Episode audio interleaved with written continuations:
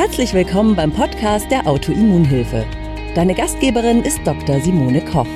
Hier erhältst du Wissen über Autoimmunerkrankungen, die wichtigsten Zusammenhänge rund um die möglichen Behandlungen sowie viele nützliche Tipps und Tricks, damit du deinen Alltag bestmöglich gestalten kannst. Noch ein kleiner Disclaimer. Dr. Simone Koch ist in diesem Podcast nicht als Ärztin tätig. Sie führt hier keine Behandlungen oder Beratung von Patienten durch. Sie veröffentlicht hier ausschließlich ihre eigene Meinung und Erfahrungen rund um Autoimmunerkrankungen. Die in diesen Beiträgen enthaltenen Informationen können keine Beratung durch einen Arzt ersetzen und sind keine medizinischen Anweisungen. Die Informationen dienen der Vermittlung von Wissen. Die Umsetzung von Therapien und Behandlungsplänen sollte mit einem qualifizierten Therapeuten erfolgen. Hallo ihr Lieben, grüß euch, da bin ich wieder. Heute ein bisschen früher als sonst, weil ich noch was zu tun habe. Tristan hat morgen Geburtstag und ich habe heute ein bisschen früher Feierabend, weil ich noch einkaufen muss und einen Kuchen backen. Und naja, das, was man so als Mama eines dann Siebenjährigen alles so tun muss, wenn der Junior Geburtstag hat. Insofern hoffe ich, dass überhaupt irgendwer Zeit hat, jetzt zuzuschauen. Wenn nicht, dann könnt ihr es euch ja später anschauen und dann machen wir das dann. Was relativ häufig angefragt wurde und gesagt wurde, Simone, mach doch da mal was zu, ist die Antibabypille.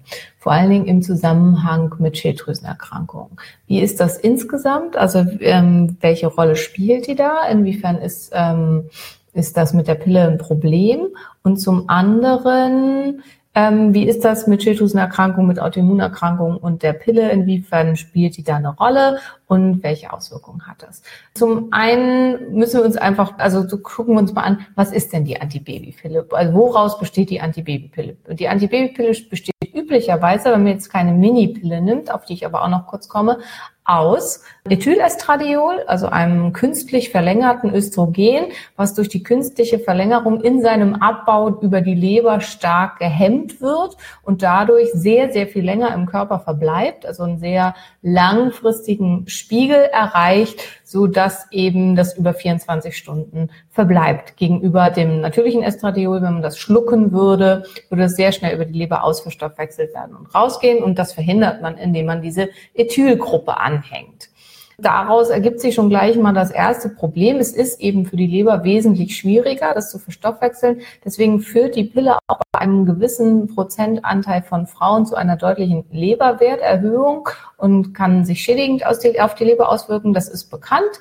Diese Frauen dürfen dann die Pille nicht mehr nehmen. Man kann sich aber, finde ich, auch daraus ableiten, dass eben auch bei allen anderen Frauen vielleicht die Pille nicht so optimal für die Leber ist. Und eben wenn die Leber langfristig damit beschäftigt ist, dieses Ethylestradiol abzubauen, dass sie dann weniger andere Stoffe, die schädigend für uns und unser Immunsystem sein können, abbauen kann. Also das der eine Stoff, der da drin ist und also der ähnelt dem natürlichen Östrogen, was unser Körper eigentlich produziert, aber eben immer mit dieser Ethylgruppe angehängt. Das ist das, was üblicherweise da dran ist. Es gibt eine Pille, die diese Anhängung der Ethylgruppe nicht hat, die deswegen sehr, sehr konsequent immer zur gleichen Zeit und so weiter auch genommen werden muss, also die nicht so eine hohe Toleranz hat. Ähm, aber da ist dann wieder ein, Gestagen drin, was schwierig ist. Und dann ist da drin die Gestagene. Und die, das Gestagen ersetzt quasi das Progesteron in der Pille. Und da ist ganz, ganz wichtig zu verstehen, Gestagene sind keine künstlichen Progesterone. Also wenn wir uns die biochemische Struktur und die chemische Struktur, die Strukturformel dieser Stoffe angucken, dann sehen die völlig unterschiedlich aus. Also während es Progesteronableger und dem Progesteron ähnliche Stoffe gibt, gibt es halt eben, also wie zum Beispiel im Dufaston, das ist ein künstlicher Progesteronableger, den man als in der Kinderwunschbehandlung benutzt. Das ist einfach so ähnlich wie das Progesteron, nur zehnmal wirksamer ähm, sind die Gestagene, die in der Pille verwendet werden, überhaupt nicht äh, so wie Progesteron und haben dementsprechend, also außer, dass sie eben dem Körper quasi eine Scheinschwangerschaft durch einen ständigen Progesteronspiegel, das stimmt übrigens nicht. Also das ist nur, ist nur ganz, ganz grob erklärt, so echt ein Mechanismus, aber sie gaukeln dem Körper eben eine ständige Progesteronausschüttung vor. Also es ist keine Scheinschwangerschaft, die die Pille macht. Das ist auch ganz wichtig zu verstehen. Aber es wird immer so gesagt, damit man es besser verstehen kann, warum das nicht funktioniert, dass man dann noch weiter schwanger wird. Also die Gestagene blockieren die Progesteronrezeptoren, gaukeln dem Körper eine ständige Progesteronausschüttung über ähm, einen bereits stattgefundenen Eisprung vor haben aber keine der sonstigen positiven Wirkungen des Progesterons. Die nämlich wären, Progesteron ist stark dehydrierend, das heißt, es führt dazu, dass Wasser aus dem Körper ausgeschieden wird, was bei einigen Östrogendominanzen oft ja ein Problem ist mit Ödemen und so weiter und was eben auch bei Schilddrüsenerkrankungen ja häufig ein Problem ist, dass man mit Ödemen Schwierigkeiten hat. Des Weiteren wirkt es hoch antientzündlich. Bei Frauen ist Progesteron das mächtigste antientzündliche Hormon, das wir zur Verfügung haben.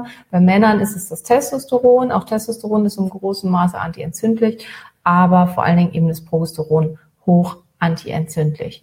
Ja, also von daher, ähm, da das fällt auch weg, diese hoch antientzündliche Wirkung, die die Leukotriene, Interleukine und diese ganzen Entzündungsprozesse in unserem Körper in Schach halten können. So, und dann als, als dritte Sache bei der ganzen Geschichte, Progesteron, ja, ist stimmungsstabilisierend, wirkt ähm, Angststörungen entgegen und sorgt dafür, dass wir insgesamt von der Stimmungslage einfach stabiler sind und stressresistenter sind.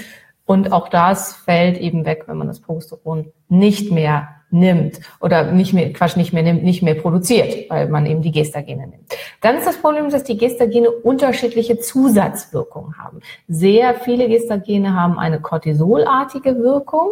Ähm, das heißt, wenn man sowieso schon sich im Nebennierenfehlfunktionsstadium 1 oder 2 befindet, wo man ständig zu viel Cortisol hat, dann wirken die Gestagene, die man einnimmt, die cortisolartig sind, für den Körper eine weitere Belastung durch, ein, durch eine Stressreaktion sozusagen.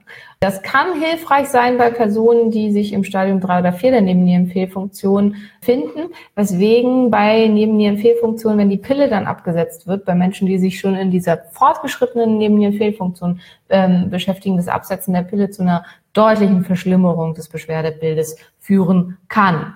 Ja, aber also das viel, viel häufiger, das hatte ich ja schon ein paar Mal erwähnt, es ist im Stadium 1 und 2. Und wenn ich hier jetzt noch ein Cortisolartiges Gestagen mit dazugebe, kann das die Problematik verschärfen. Dann kann es mineralkortikoide Wirkungen haben, also so wie das Aldosteron.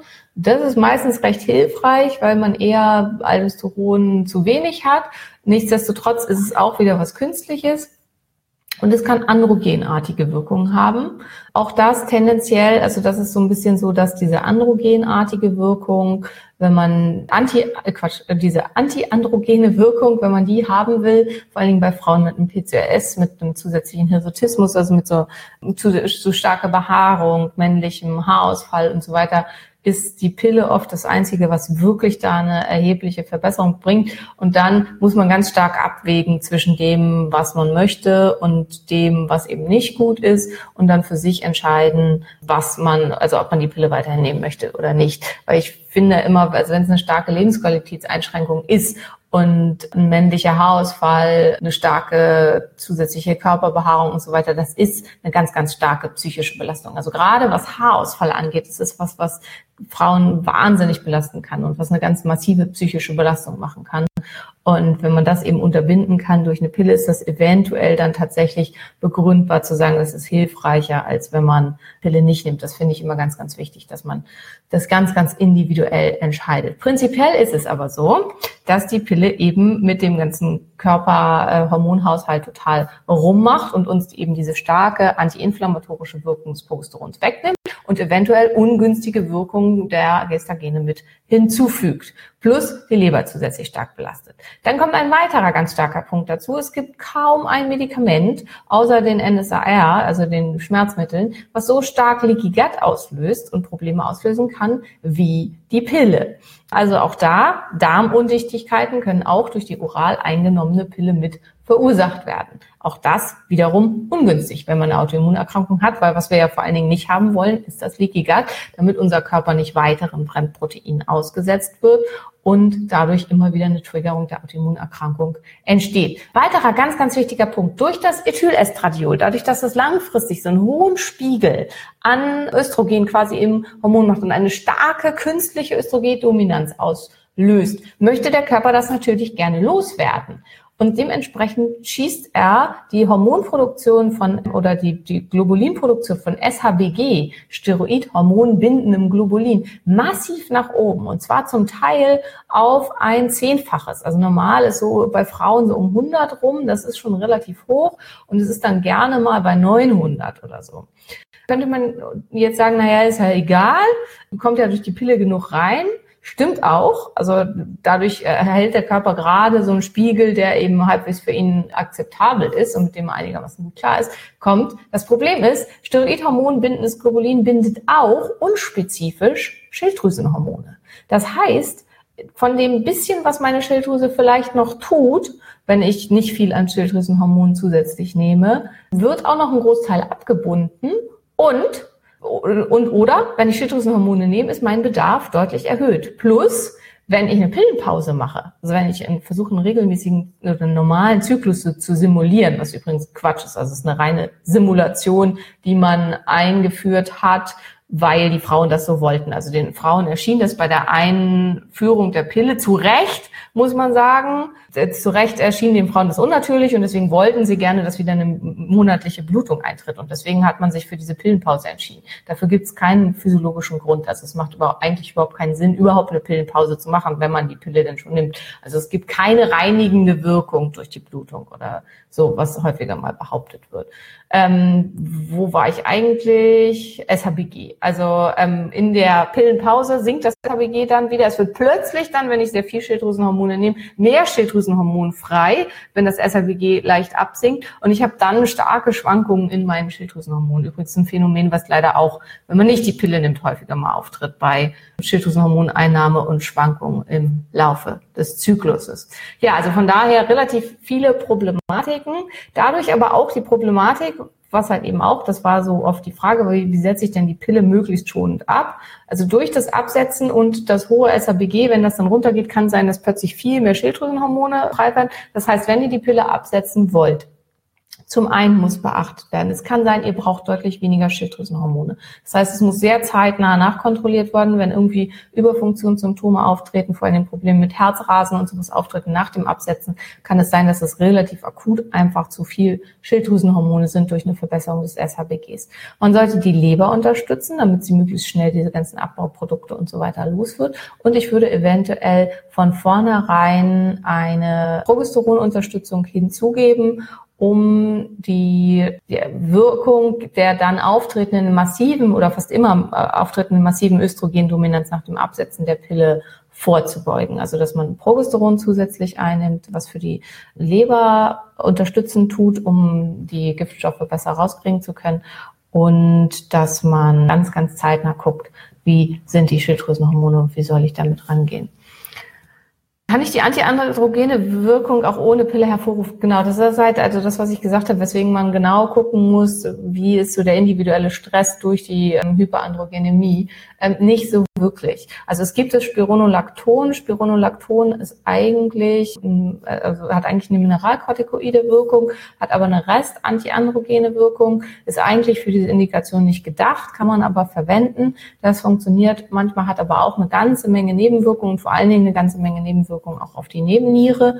Also insofern sollte man da auch eher vorsichtig sein. Aber das ist was, wo es manchmal Therapieversuche gibt, also was man da benutzt. Es gibt natürlich Antiandrogene, also die echten Antiandrogene, die ganz, ganz massiv in den Hormonhaushalt eingreifen, massive Nebenwirkungen, die kann man aber geben. Das ist aber eigentlich so Ultima Ratio der Behandlung bei PCOS, also wenn es irgendwie gar nicht mehr anders geht. Die machen halt auch einen extremen Libidoverlust, eine starke Affektlabilität ist, dass man weinerlich wird, reizbar und also eher auch nicht so zu empfehlen unbedingt.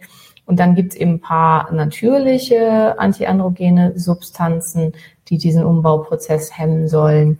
Und die könnte man da verwenden. Also man kann versuchen, das, den Östrogenspiegel ein bisschen anzuschieben, zum Beispiel über Hopfen. Also dass man mit Hopfen rein. Kurkuma ist eine super Substanz, weil es den Steroidabbau insgesamt ähm, verbessert und zugunsten von so der, der, eine Beschleunigung des Abbaus, so dass auch weniger diese starken androgenen Wirkungen auftreten. Ja, also es gibt ein paar natürliche Stoffe, die man nehmen kann. Man kann eventuell mit Phytoöstrogenen arbeiten. Das mache ich persönlich aber nicht gerne, weil die Phytoöstrogene auch Östrogendominanzen hervorrufen können. Welche Alternativen gibt es? Als, also ich persönlich bevorzuge auch für junge Mädchen, jung oder alt oder völlig egal. Ich finde, jedes, jede Frau sollte NFP lernen, natürliche Familienplanung. Da wird jetzt oft gesagt, ah, das ist doch so unsicher. Das stimmt nicht. Also wenn man es richtig erlernt hat und wirklich kann, dann ist es überhaupt nicht unsicher. Der Pearl-Index, der symptodermalen Methode, also wo man tatsächlich möglich zwei bis drei Symptome untersucht, sprich den Cervixschleim, die Beschaffenheit der Cervix und die Temperatur. Sind die drei Methoden. Man sollte mindestens zwei davon täglich untersuchen. Liegt bei einem Pearl-Index von eins. Das entspricht den alten Pillen. Das heißt, es ist nicht deutlich, nicht unsicherer als die Pille, sondern ist ungefähr gleichwertig. Aber es bedarf natürlich einer hohen Auseinandersetzung mit dem Ganzen. Man muss aber sagen, durch diese Möglichkeiten, die ich schon mal in einem anderen Video vorgestellt habe, dass man heute den i-Button nutzen kann. Ein Thermometer, was in der Scheide, in der Silikonhülle getragen wird und alle halbe Stunde die Temperatur misst, kann man zum Beispiel einen super sauberen Temperaturverlauf ermitteln, ganz, ganz einfach am Computer auswerten lassen und kann dann super genau seinen Eisprung äh, ermitteln lassen. Klar, man muss dann in der ersten Zyklushälfte zusätzlich Kondome verwenden, wobei ich halt persönlich finde, junge Mädchen sollten nach Möglichkeit, außer sie sind in einer Langzeitbeziehung, sowieso Kondome verwenden, um halt Geschlechtskrankheiten vorzubeugen. Aber wenn man sagt, okay, das ist mir alles nichts, ich will mich da eigentlich überhaupt nicht drum kümmern und ich will da nichts mehr zu tun haben, dann wäre es eben eine andere Möglichkeit. Dann gibt es tatsächlich die Kupferkette. Die Kupferkette, finde ich, hat den großen Nachteil, dass sie in die Gebärmutter eingeschraubt wird und dadurch ein Fremdkörper ist, der im Gebärmutterkörper drin sitzt und bei Leuten, die da eine Neigung zu haben, eben dazu führen kann, dass der Körper da drumherum wächst und die dann in den Bauchraum hin abgibt, was sehr ungünstig ist, oder in die andere Richtung einfach nach draußen und sie dann rausfällt. Andere Möglichkeit ist der Kupferball, hat auch einen super kleinen Inserter. Das ist toll. Also den bringt man einfach rein. Kupferball habe ich selber noch nie gelegt. Insofern weiß ich nicht, ob es leicht und gut geht bei jungen Mädchen. Da als mein Tipp, das sollte nach Möglichkeit während der fruchtbaren Tage gemacht werden. Also wenn eine Frau halbwegs ermitteln kann, wann ihre fruchtbaren Tage sind, dann sollte sie sich die Kupferkette oder den Kupferball oder was auch immer legen lassen an den fruchtbaren Tagen und nicht während der Mens. Es wird üblicherweise immer vom Frauenarzt gesagt, kommen Sie, wenn Sie bluten. Der Gebärmutterhals ist aber sehr hart während der Blutung. Während der fruchtbaren Tage ist er super weich und es läuft eben Cervixschleim noch aus raus. Das heißt, es ist gut geschmiert. Man kriegt die da super rein. Das ist der ideale Zeitpunkt. Und das wäre ungefähr so drei, vier, fünf fünf Tage, nachdem die Mens zu Ende ist. Also das wäre eher, dass ich, was ich empfehlen würde, dass man zu dem Zeitpunkt zum Frauenarzt geht. Erstens, der Arzt sieht besser, weil kein Blut rausläuft, was einem halt sonst immer die Sicht wegnimmt, was blöd ist. Und zweitens, der Gebärmutterhals ist ganz weich und man kann ganz sauber und fast schmerzfrei den Kupferball oder die Kupferkette einsetzen. Und ansonsten gibt's noch das Mini-T, also die ganz normale Spirale in Mini. Die hat ein bisschen größeren Inserter als die Kupferkette und der Kupferball, aber dieses kleine bisschen äh, größer ist im Prinzip eigentlich auch unkompliziert und ist viel billiger als die Kupferkette und der Kupferball und ist aber nicht wesentlich schmerzhafter. Also bei den meisten Nullipara kann man auch problemlos das setzen. Ja, das sind so die Möglichkeiten. Ansonsten gibt es inzwischen gute Möglichkeiten. Es gibt das Kaya-Diaphragma. Das ähm, ist ein Silikondiaphragma, was sich an die Körperstruktur der Frau unter Wärme anpasst und wenig zu spüren ist. Ähm, für den Partner meistens gar nicht, für die Frau relativ wenig. Braucht aber auch ein bisschen Übung, bis man das einsetzen kann. Und dann gibt's die Portio-Kappe, die heißt Fem Cup. Ähm, auch das ist natürlich, man muss relativ tief mit dem Finger, mit dem Ding in die Scheide eingehen. Das ist für junge Mädchen erstmal ungewohnt. Du musst dann den Sitz überprüfen. Wenn man sich aber erstmal dran gewöhnt hat, ist die Fem Cup super. Also die FanCup ist sehr sicher, hat einen sehr guten Pearl-Index, ähm, bietet einen guten Schutz und ist beim Verkehr eigentlich nicht zu merken. Und man kann sie ähm, fünf, sechs Stunden vorher einsetzen und acht Stunden später rausnehmen, so dass es halt eben auch keine Unterbrechung gibt, wenn man Kondome nicht möchte. Und insgesamt sind das beides eben auch Verhütungsmethoden, die man zusätzlich gut verwenden kann zum NFP. Also ich bin ein Riesenfreund von NFP und ich mache das selber auch schon seitdem ich 22 bin und finde halt, dass es auch für jüngere Freunde, Frauen durchaus eine sinnvolle und gute Methode ist. Es ist halt super nützlich, finde ich insgesamt, wenn man die Funktionen seines Körpers lernt, wenn man weiß, wann habe ich einen Eisprung, wann bin ich fruchtbar, wie fühle ich mich dann, wie verändert sich mein Geruchssinn, wie verändert sich zum Teil mein Verhalten, dass ich weiß, warum bin ich jetzt so und so, liegt es am Eisprung, liegt das an dem und dem, also finde ich da super hilfreich. So, das war jetzt die kleine Verhütungsberatung für alle.